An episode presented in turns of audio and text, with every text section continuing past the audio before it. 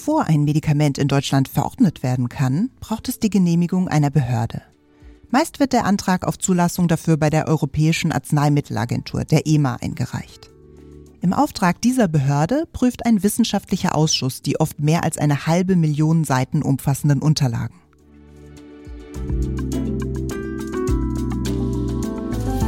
Welche Herausforderungen und welche Sicherheit bringt dieses aufwendige Prozedere? Und was hat es mit dem rollierenden Prüfverfahren auf sich? Dieses Verfahren kam bei der EMA 2020 erstmals zum Tragen und es ermöglichte in der Pandemie eine sehr schnelle Zulassung von Impfstoffen.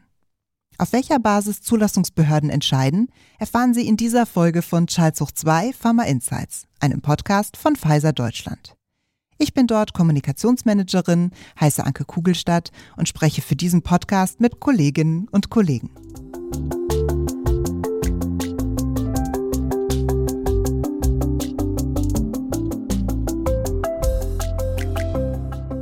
Dr. Georg Lang hat Pharmazie studiert und arbeitet seit 2009 bei Pfizer.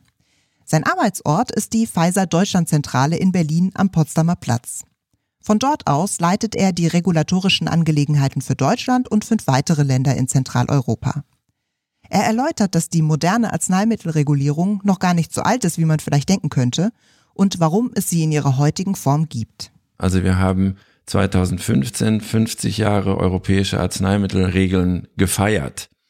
Und wenn man sich fragt, wie hat das eigentlich alles angefangen, dann ist es wie oft im Leben, dass manchmal schwierige Ereignisse. In diesem Fall war es die Tragödie, die wir mit einem Arzneimittel in Europa hatten, das in Deutschland entwickelt worden ist, das viele kennen, das ist das Contagan. Unter der Anwendung von diesem Arzneimittel hat es in den frühen 60er Jahren schwere Nebenwirkungen gegeben. Und aus diesem Verfahren und aus dieser Erfahrung hat man dann gelernt, dass der Zustand oder die Art und Weise, wie man bis dahin in Deutschland und Europa Arzneimittel entwickelt hat, dass die Rahmenbedingungen dafür nicht die richtigen waren. Und das war dann quasi der Ausgangspunkt dafür, dass wir in Europa uns auf den Weg gemacht haben, einheitliche Regeln und eine Zulassungspflicht zu etablieren. 1976 ist dann das erste Arzneimittelgesetz in Kraft getreten. Der gesetzliche Rahmen umfasst, wie ein Arzneimittel zu entwickeln ist, bestimmt aber auch Organisationsstrukturen. Georg Lang schildert, wie die Europäische Arzneimittelagentur, kurz EMA, ins Leben gerufen wurde und welche Überlegungen damals zugrunde lagen. Wir brauchen ein gemeinsames europäisches Verfahren und ein gemeinsames Regelwerk. Wir brauchen aber auch natürlich eine Infrastruktur dafür. Und deswegen hat man die EMA gegründet. Und die wichtige Aufgabe der EMA ist, dass alle zentralen Zulassungsverfahren in Europa koordiniert werden. Das ist quasi der zentrale Anlaufpunkt für die wissenschaftliche Bewertung, wo sich die wissenschaftlichen Gremien in Europa treffen. Auch Dr. Anneke Hackling ist Pharmazeutin und seit mehr als zehn Jahren bei Pfizer beschäftigt. Bei ihr und ihrem Team laufen alle Informationen zusammen, die man für einen Zulassungsantrag bei der EMA braucht. Die Daten werden in einem pharmazeutischen Dossier zusammengeführt das aus drei Kernabschnitten besteht. Das sind einmal die Unterlagen zu den Ergebnissen aus pharmakologisch-toxikologischen Studien, dann einmal die Unterlagen zu den Ergebnissen aus klinischen Prüfungen und dann das sogenannte analytische Dossier, das sind Unterlagen zur pharmazeutischen Qualität. Wie wird die Tablette hergestellt? Wie wird der Wirkstoff hergestellt? Welche sind die Herstellstätten? Welche Spezifikationen müssen erfüllt werden? wenn wir die Tablette oder die Injektionslösung freigeben müssen. Da steht ziemlich genau beschrieben, es muss eine klare Lösung sein, partikelfrei, pH 7,2 und natürlich auch bestimmte Verunreinigungen dürfen nicht drin sein. Das ist so die Spezifikation. Ergänzend zu all diesen Daten will die Behörde wissen, dass ein pharmazeutischer Hersteller auch hinsichtlich der Sicherheit verlässlich aufgestellt ist. Ein weiterer Bereich ist, dass wir natürlich der Behörde klar machen müssen, dass wir eine funktionierende Arzneimittelsicherheit haben. Also das heißt, wir müssen Angaben zur Arzneimittelsicherheit machen. Wir müssen belegen, dass wir ein Pharmakovigilanzsystem und ein Risikomanagementsystem haben. Das heißt also, wir sind in der Lage, Meldungen zu Arzneimittelnebenwirkungen aufzunehmen, zu verarbeiten, in unseren Systemen abzubilden und haben auch Prozesse etabliert, falls es zu schwerwiegenden Nebenwirkungen kommen könnten, dass wir genau festgeschrieben haben, wer für was zuständig ist, wie die Behörden informiert werden. Und dann gibt es noch Dokumente, die sogenannten Texte, in denen die Inhalte des Dossiers auf den Punkt gebracht werden. Sie dienen dazu, Ärzte und Apothekerschaft wie auch Patientinnen und Patienten umfassend über das Arzneimittel und den richtigen Einsatz zu informieren. Für den späteren Anwender des Arzneimittels ist eigentlich am sichtbarsten diese sogenannte Produktinformation. Das sind also die die Texte, die dann nachher auch zur Anwendung kommen. Also es gibt da einmal den Text der Fachinformation, wie das Wort schon so sagt, ist das ein Text, der mehr für das Fachpublikum ausgerichtet ist.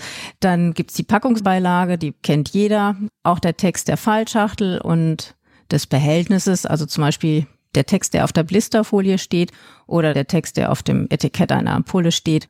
Das alles wird mit eingereicht, wird auch von der Behörde geprüft und dann wird eine finale Version freigegeben. Das heißt also, wir können immer nur genau das drucken, was die Behörde uns genehmigt hat. Zum umfangreichen Zulassungsdossier tragen viele Kolleginnen und Kollegen bei. Es sind sehr, sehr viele Unterlagen, die eingereicht werden. Gerade diese ganzen Studienergebnisse, das ist wirklich ein sehr, sehr umfassendes Dossier und das ist ja auch gut so. Wir wollen ja auch alles mit wissenschaftlichen Daten untermauern. Es sind auch ja ganz verschiedenste Fachbereiche bei uns beteiligt daran, dieses Dossier zu erstellen. Die Zulassungsabteilung trägt alle Informationen zusammen, koordiniert und finalisiert den Antrag für die Einreichung bei der zuständigen Behörde.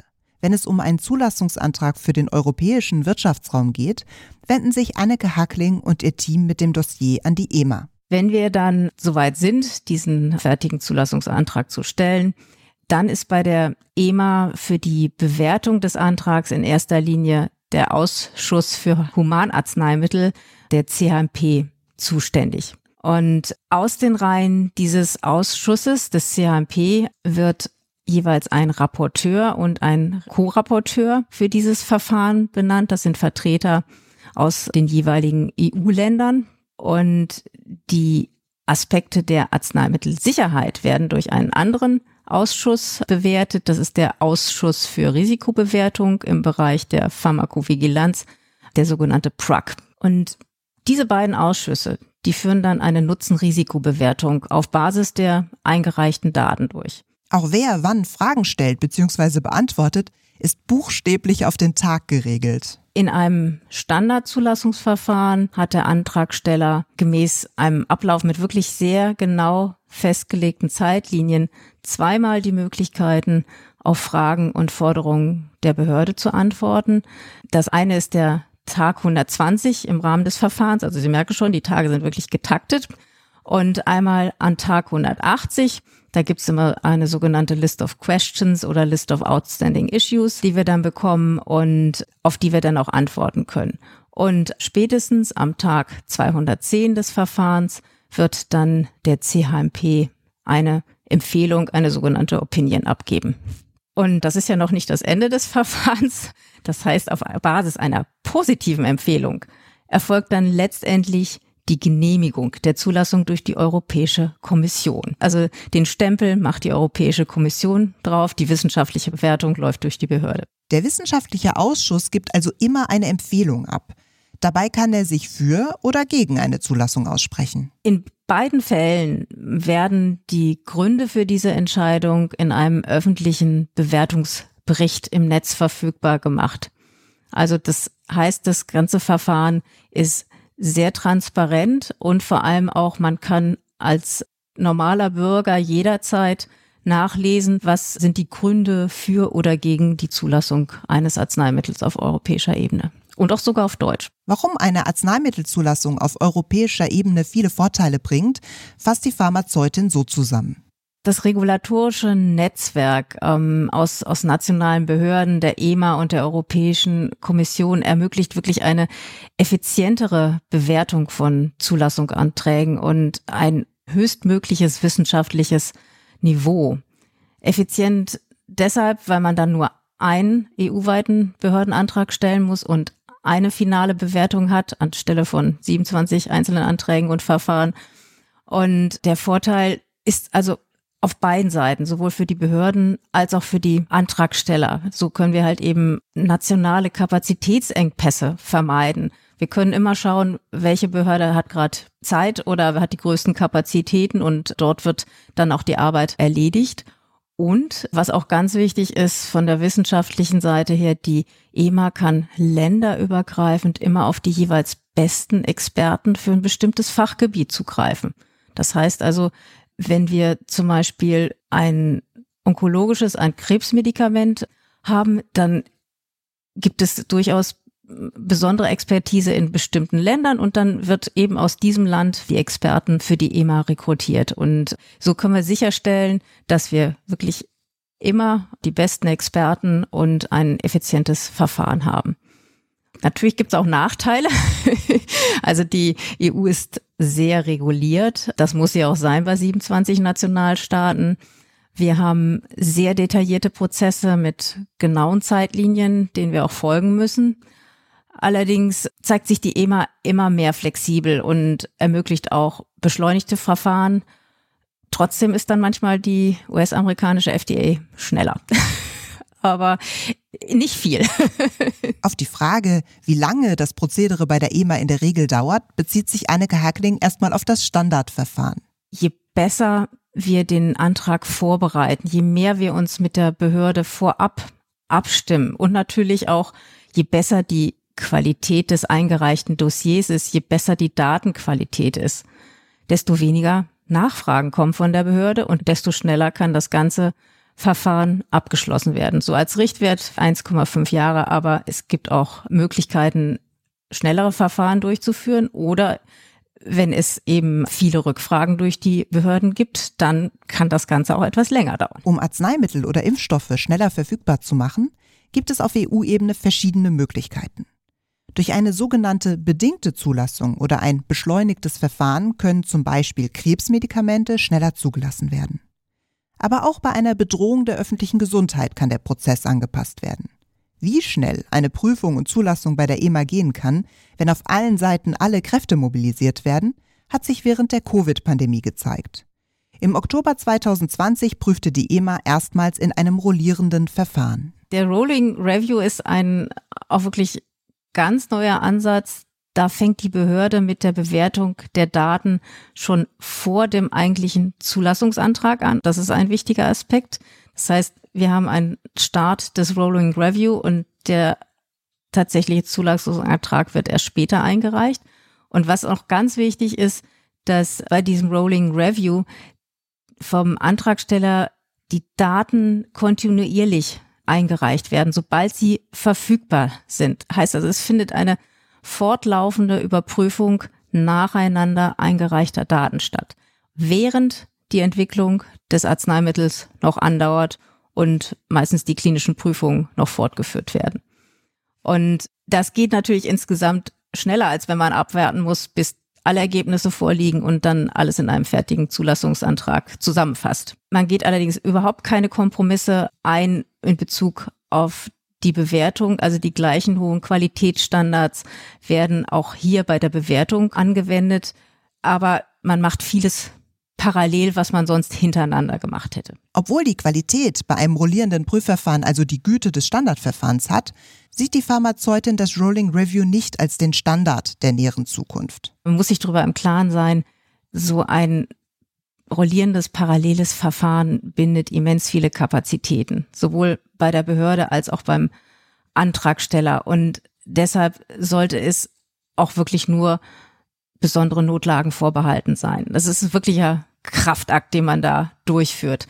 Und wir haben ja schließlich auch noch andere Möglichkeiten, beschleunigte Verfahren oder beschleunigte Bewertungen durchzuführen. Und ich glaube, das Rolling Review ist eben für eine bestimmte Situation die beste Lösung, aber nicht für alle. Bei der öffentlichen Prüfung der Covid-Impfstoffe gab es eine weitere Neuerung.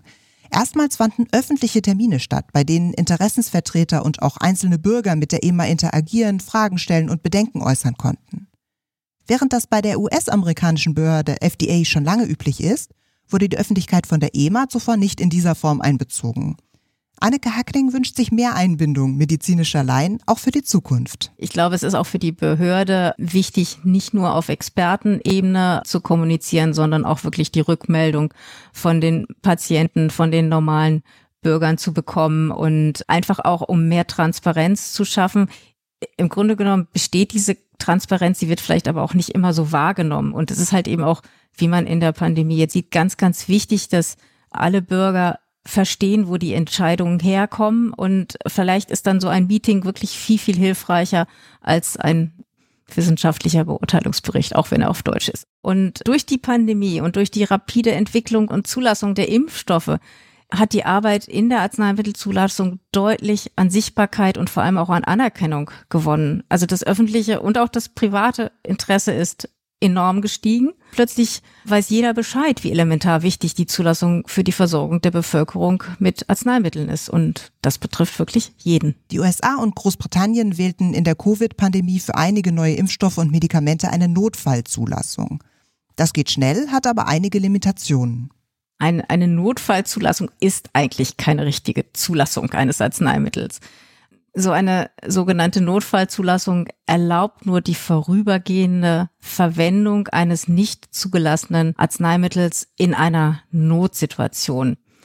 Das Arzneimittel bleibt damit nicht zugelassen und darf damit auch formal nicht in den Verkehr gebracht werden. Sie hören schon so ein bisschen raus, dass das viele rechtliche Implikationen hat, insbesondere aber auch haftungsrechtliche Konsequenzen. Also wenn wir eine reguläre Zulassung haben und sei es auch nur eine bedingte EU-Zulassung, haftet der Zulassungsinhaber.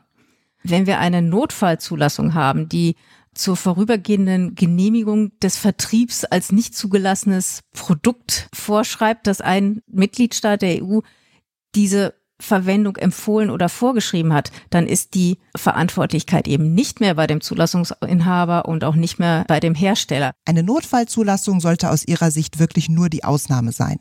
Diese Notfallzulassungen werden auch nur auf nationaler Basis erteilt, so dass ein Land dann, wenn es an einer ganz spezifischen äh, Notlage ist, sagen kann, okay, ich brauche jetzt ganz, ganz dringend ein bestimmtes Arzneimittel, das vielleicht nicht bei mir zugelassen ist, für die nächsten sechs Monate oder zwölf Monate. Aber es ist keine reguläre Zulassung. Und da bleibt natürlich auch immer die Frage offen, wie gut werden die Daten zu diesem Arzneimittel dann auch tatsächlich dann geprüft. Also das läuft nicht nach den Standardverfahren. Da ist dann plötzlich jedes Land selber verantwortlich. Und da verlasse ich mich ehrlich gesagt lieber auf die EU-Zulassung. Eine Zulassung auf Länderebene ist im Prinzip auch in EU-Ländern möglich, aber nur unter bestimmten Voraussetzungen und heute eine absolute Seltenheit. Georg Lang ist vom zentralen Verfahren auf EU-Ebene überzeugt. Als Gründe führt er an, dass man nach einem einzelnen Zulassungsverfahren in allen Mitgliedstaaten des europäischen Wirtschaftsraums eine Zulassung bekommt. Ein Verfahren, eine Zulassung in einem sehr bewährten Verfahren nach hohen wissenschaftlichen Standards in einer vergleichsweise schnellen Zeit. Und was natürlich ein anderer wirklich sehr wichtiger Vorteil ist, dass die gesamte wissenschaftliche Expertise, die in der EU zur Verfügung steht, in den Gremien der EMA gebündelt ist, vor allem im CHMP, und damit man einfach auch als pharmazeutischer Unternehmer sicher sein kann, dass man die bestmögliche Expertise für die Bewertung seines Zulassungsverfahrens bereitgestellt kommt. Für die Prüfung kann die EMA bzw. der Ausschuss CHMP also auf die kompetentesten Köpfe aus allen Ländern der EU zurückgreifen. Wir wissen, dass in den Behörden der Mitgliedstaaten die Expertise zu bestimmten Indikations- und Therapiegebieten unterschiedlich verteilt ist und das weiß der CHMP natürlich ganz genau. Und die gucken dann immer, dass äh, die bestverfügbare Expertise für das jeweilige Arzneimittel bereitgestellt wird. Und danach wird dann auch der Rapporteur ausgesucht. Sehr viele der klugen Köpfe steuert Deutschland bei, aus dem Bundesinstitut für Arzneimittel und Medizinprodukte, kurz BfArM, sowie dem PAI, also dem Paul-Ehrlich-Institut. Nachdem UK aus der Europäischen Union ausgeschieden ist, hat Deutschland die meisten Rapporteurschaften in der Europäischen Union übernommen, was ein sehr deutliches Zeichen für die hohe Anerkennung und die große Expertise, die es in den deutschen Bundesoberbehörden, so heißen die Zulassungsbehörden formell richtig, in Deutschland, wie groß die angesiedelt ist. Und diese Rapporteurships werden dann natürlich entweder von BfArM oder vom Paul-Ehrlich-Institut übernommen.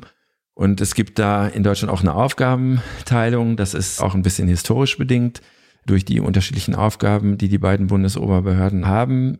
Man kann es, wenn man es einfach formulieren will, sagen, das BfArM ist im Prinzip zuständig für alle kleinen Moleküle, also alles, was chemisch synthetisiert werden kann und was nicht biologisch ist. Und das Paul-Ehrlich-Institut ist zuständig im Wesentlichen für alle Biologika, alle Produkte, die aus Blut hergestellt werden und natürlich auch die Impfstoffe. Und das hat einfach was mit der Historie auch des Instituts, des Paul-Ehrlich-Instituts zu tun.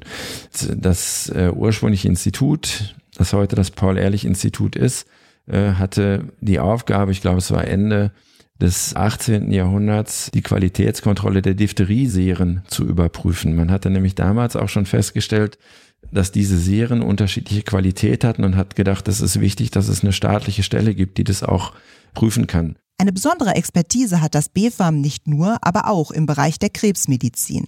Wenn man im Kopf hat, dass das BfArM ja eine sehr große Behörde ist und ich denke, ich glaube, es hat im Moment etwa 1200 Mitarbeiter und das BfArM sagt von sich, dass sie im Wesentlichen alle wichtigen Therapiegebiete abdecken können und tun das auch gegenüber äh, der EMA mit ihren Rapporteurships, aber einer der Schwerpunkte ist auf jeden Fall auch die Onkologie. Georg Lang ist mit seiner Abteilung auch involviert, wenn es in der Entwicklungsphase neuer Therapien in den Austausch und Diskurs mit den Behörden geht. Da geht es dann einfach darum, gemeinsam die Position zu verstehen, wo dann potenziell Abweichungen sind oder auch wenn die Rapporteure zum Beispiel Defizite sehen würden, dass man mit denen zusammen dann einfach auch bespricht, wie können wir diese Defizite denn auch auflösen. Da gibt es natürlich auch die Beratung bei der EMA, aber es gibt auch Situationen, in denen das sehr viel Sinn macht, bevor man zum Beispiel zur EMA geht, dass man vorher mit den nationalen Behörden spricht. Und da würden wir dann auch zum BFAM oder zum PAI gehen, zusammen mit unseren internationalen Kollegen, mit den Fragestellungen, die uns gerade interessieren für die nächsten Schritte unserer Entwicklung. Besonders wichtig ist der Dialog bei ganz neuen Arten von Therapien. Dadurch, dass wir ja so innovativ unterwegs sind, beackern wir ja bei Pfizer durchaus auch Felder, für die es noch keine abschließenden Regelungen auch gibt, wo man dann zusammen mit den Behörden, mit den Bundesoberbehörden, mit den Wissenschaftlern reden muss und sagen muss, okay, was kann denn jetzt der richtige Weg sein vor dem Hintergrund einer fehlenden Regularie dazu? Was ist aus wissenschaftlicher Sicht der richtige Weg? die Entwicklung dieses speziellen Arzneimittels weiter zu verfolgen. Also da geht es dann auch darum, ganz konkret an bestimmten Assets, wie wir sagen, also Entwicklungsprodukten, äh, Problemlösungen mit denen zusammen zu machen. Und da ist es natürlich von großem Wert, wenn man auf die Expertise bei den Bundesoberhörden zurückgreifen kann. Also man kommt damit auch sehr früh in den Dialog. Obwohl BfArM und PI deutsche Behörden sind, spricht man übers Fachliche übrigens in englischer Sprache. Wenn wir den Dialog führen, reden wir natürlich alle nur noch Englisch. Das ist sozusagen die Amtssprache, wenn man so will. Also es ist nicht so, dass jeder Anruf, den wir beim BFM Paul-Ehrlich-Institut machen, in Englisch ist, aber die Beratungsgespräche finden immer auf Englisch statt. Klassischerweise sind es pharmazeutische Hersteller, die eine Zulassung für einen Arzneimittel- oder Impfstoffkandidaten an die EMA herantragen. Denn es müssen einige Voraussetzungen gegeben sein. Zum Beispiel speziell qualifizierte Personen, die auch persönlich haften. Die wichtigsten Funktionen sind die sogenannten Qualified Persons. Also das sind quasi die Verantwortlichen. Und zwar gibt es da Verantwortliche für die Arzneimittelsicherheit und Verantwortliche auch für die Herstellung des Arzneimittels. Die muss man unbedingt haben, weil es gibt wirklich bei der Herstellung, bevor jede Charge, jede Packung eines Arzneimittels überhaupt in den Markt gibt, gibt es eine verantwortliche Person in den pharmazeutischen Unternehmen, die diese Charge freigibt für den Markt. Und das bedeutet, dass die nochmal prüft, ob alle Kriterien der Qualität, die in der Zulassung festgelegt worden sind, für jede einzelne Charge auch erfüllt wird. Die vielen Vorschriften machen es für kleinere Unternehmen manchmal auch schwer, einen Antrag zu stellen, sagt Georg Lang. Das gilt auch für Start-ups oder Universitäten, die Arzneimittelforschung betreiben. Doch auch hier tut sich was. Da gibt es zum Beispiel bei der EMA spezielle Fördermechanismen, für kleine Firmen oder auch für die Universitäten, die sich dann durch die EMA speziell beraten lassen können. Auf der einen Seite von der technischen Seite, wie muss ich denn eigentlich so einen Antrag ausfüllen? Was, wie muss der denn eigentlich formell aussehen? Aber was ich vielleicht fast noch wichtiger finde, ist wirklich einfach auch, dass es sehr dezidierte Hilfestellung für die Entwicklung des Arzneimittels auch gibt. Also da ist man sich natürlich bewusst darüber, dass dadurch, dass man so dezidierte und hohe Anforderungen an Qualität, Wirksamkeit und Sicherheit hat, dass nicht ohne weiteres für alle zu stemmen ist. Dass die großen Player in der Pharmaindustrie das können, ist gar keine Frage, aber man ist sich sehr bewusst darüber, dass die kleineren und gerade auch die Universitäten da eine besondere Unterstützung bei brauchen und die kriegt man da auch. Auch nach einer Zulassung bleiben Hersteller und Behörden in engem Austausch miteinander. Beispielsweise müssen bei der EMA regelmäßig Sicherheitsberichte eingereicht werden. Es muss weiter untermauert werden, dass ein Arzneimittel, so wie es zugelassen ist, effektiv und sicher in der Anwendung ist. Sollte sich an der Datenlage etwas ändern, wird das Verhältnis von Wirksamkeit und möglichen Risiken neu bewertet und wenn nötig die Zulassung bzw. die Anwendungshinweise angepasst.